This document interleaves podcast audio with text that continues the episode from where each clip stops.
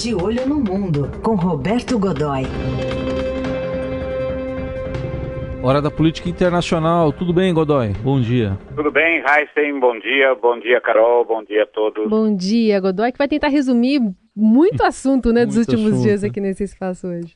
Pois é, esse fim de semana ferveu, né? Ferveu, ferveu. Você vê, Vamos começar começa com o Oriente aqui Médio, então? eleições aqui, em, eh, aqui Hum. por perto, eh, manifestações no Chile que não param, Sim. E o, o, o, o- nosso, nosso não, seu presidente, do, o presidente Donald Trump, anunciando, ah, anunciando uma vitória importante que é a, a, morte do Al- al-Baghdad, né? Isso. que, eh, enfim, o líder do Estado Islâmico, que ontem, que ele ontem, Trump ontem às nove da manhã fez uma grande coletiva na, na, na Casa Branca para anunciar de uma maneira quase, enfim, do ponto de vista dele, quase festiva, né, sem aquela, aquele tom solene de, adotado em outras ocasiões eh, semelhantes pelo eh, ex-presidente George Bush pelo filho Bush filho,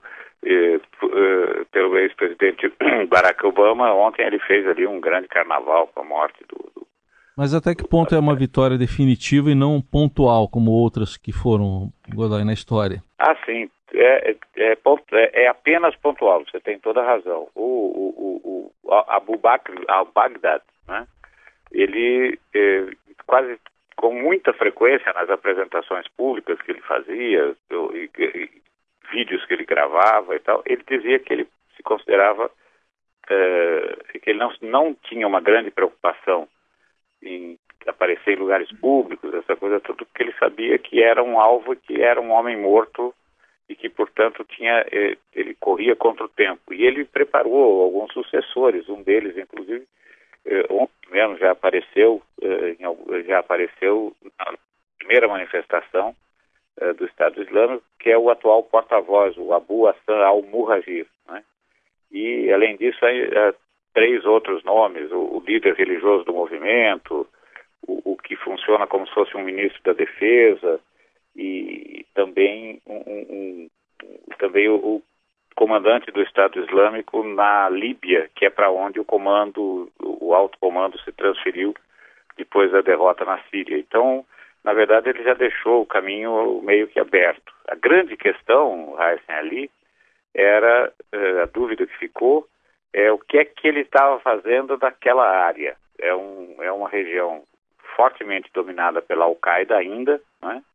Al-Qaeda é o outro movimento, um movimento que em certos momentos divergiu fortemente do Estado Islâmico, mas que ultimamente se alinhou, e o que leva a crer, que é coisa óbvia, né, é que certamente deviam estar negociando algum tipo de eh, ação conjunta ou ações conjuntas agora que os dois movimentos foram desidratados por derrotas sofridas em várias das suas frentes. Então, ou seja, eh, é o- o- o terrorista, o, o terrorista eh, morreu, mas o movimento que ele liderava não.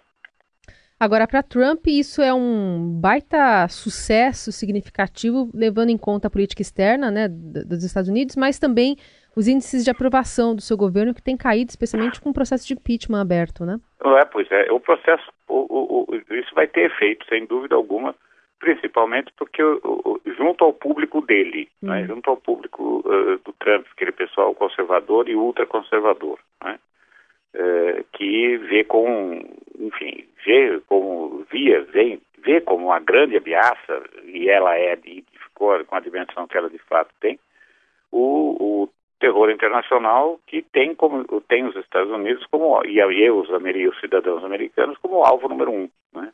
Hum. Então esse tipo de situação hoje mesmo você a imprensa conservadora americana está festejando fartamente essa divulgando detalhes da operação, alguns que normalmente nem são muito conhecidos, afinal de contas a, a tropa utilizada ontem é o Comando Delta, que é talvez a mais reservada, mais secreta das forças especiais americanas. Por exemplo, em relação ao CIO, que é aquele grupo da Marinha que atacou o, o- o complexo lá do, do, do Bin Laden, em 2011, uhum. esse pessoal é ainda mais reservado e ainda mais sigiloso, a tal ponto que não se sabe nem quem é o comandante, nem o tamanho do efetivo. Todas, tudo isso é considerado informação reservada e tal. E Godoy, só para antes de a gente passar para a Argentina, essa, esse fato dele ter é, colocado um colete de explosivos, levado os filhos para um, um túnel ali que não tinha saída e explodir todo mundo, fazia parte possivelmente de um de uma, de uma estratégia que poderia ser adotada por ele em relação a, a, a, a todo o aparato que estava ali cercando o, o líder do Estado Islâmico? Eu acredito que sim. Ele não, não ia, primeiro, eh, se fosse, ele não ia, não queria ser preso, certamente não queria ser preso e exibido como um troféu. Uhum. Pior que isso, levado para centros onde tem aquela coisa eufemisticamente chamada de interrogatórios avançados. Vamos dar o nome correto, tortura. Né? Uhum.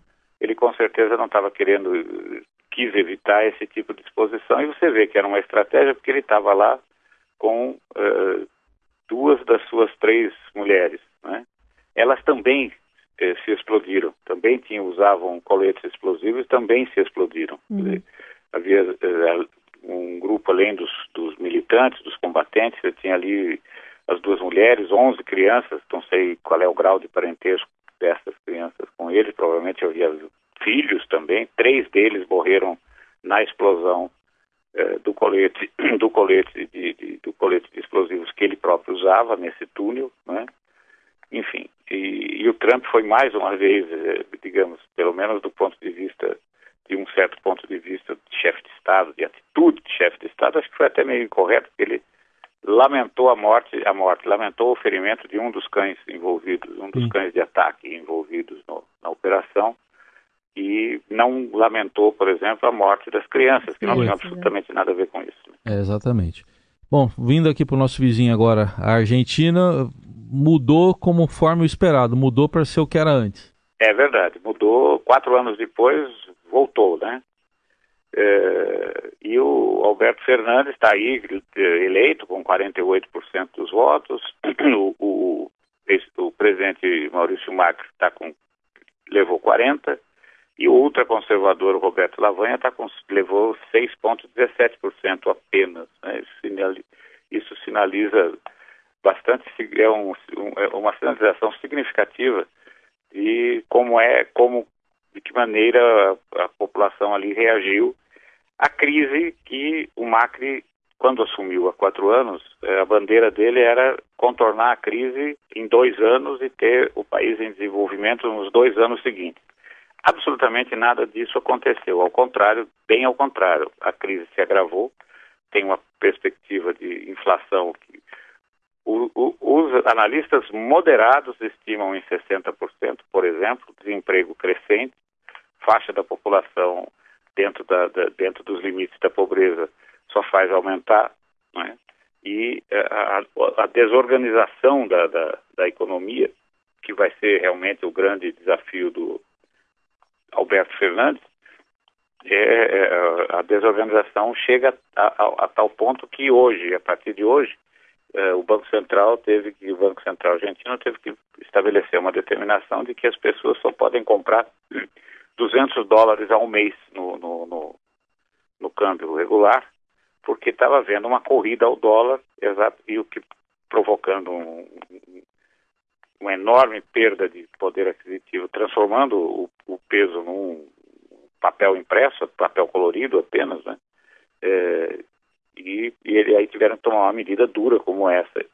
Agora, veja, as primeiras declarações do Fernandes na, na em relação à economia eh, não são exatamente eh, tranquilizadoras. Ele pretende fazer um congelamento de preços por 180 dias. Ora, a gente sabe, inclusive por experiência aqui no Brasil, que esse tipo de, esse tipo de coisa realmente não funciona. Né?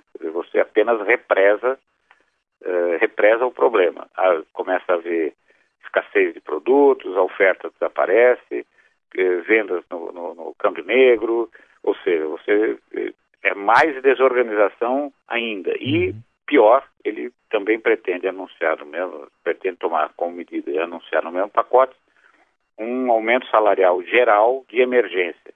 Então, eu fico imaginando o seguinte: um empregador que já não tem, já tem dificuldades em seu negócio para manter o negócio funcionando, vai ter que dar, será obrigado por lei a dar um aumento. Eu acho que ele, o que ele vai fazer é demitir os seus funcionários uhum. né, antes que isso aconteça. Bom, aguardamos então. Vamos aguardar o que, Agora, que vai ser veja bem, tem duas coisas que a gente tem, ainda tem que registrar aqui. Uma delas é que a governadora de Buenos Aires, a Maria Eugênia Vidal, eh, que era uma das uma das lideranças, uma das novas lideranças na Argentina, perdeu a eleição e anunciou que vai eh, que não tem emprego, portanto vai ter que morar com os pais, volta a morar com os pais, leva os três filhos com ela, eh, que pretende trabalhar na iniciativa privada e que, olha só, pretende se apaixonar novamente. Ela é bonitona, eu acho que dá para encarar.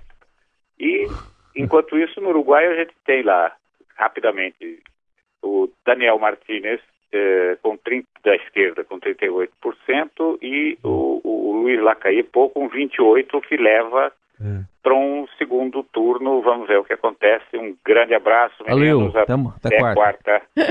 até quarta, Godoy.